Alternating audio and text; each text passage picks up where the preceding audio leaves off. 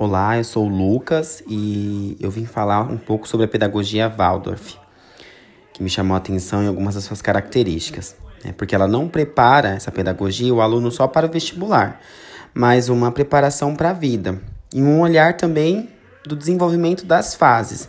É uma pedagogia baseada no filósofo austríaco Rudolf Steiner, né, ele que procura fazer a junção do desenvolvimento físico, do desenvolvimento espiritual, intelectual, artístico, foge um pouco do que a gente conhece do ensino tradicional.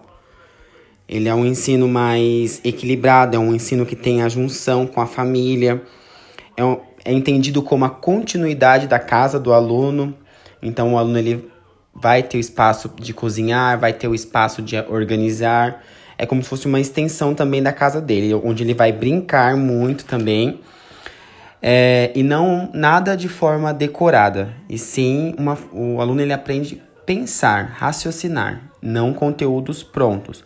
Um professor só abrange várias disciplinas e ele acompanha o aluno até o oitavo ano. E aí possui várias é, disciplinas diferentes, né? Arte, música, línguas, né? Alemão, inglês. Não possui provas, né? E sim atividades. Também não tem notas. O, o boletim do aluno ele é descritivo né? e é ensinado a construção do raciocínio.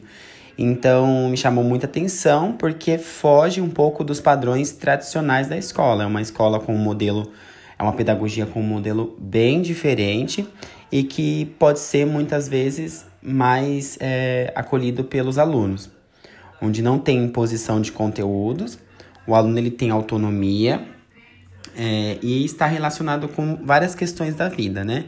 Até mesmo é, citando espiritualidade. Muito bacana.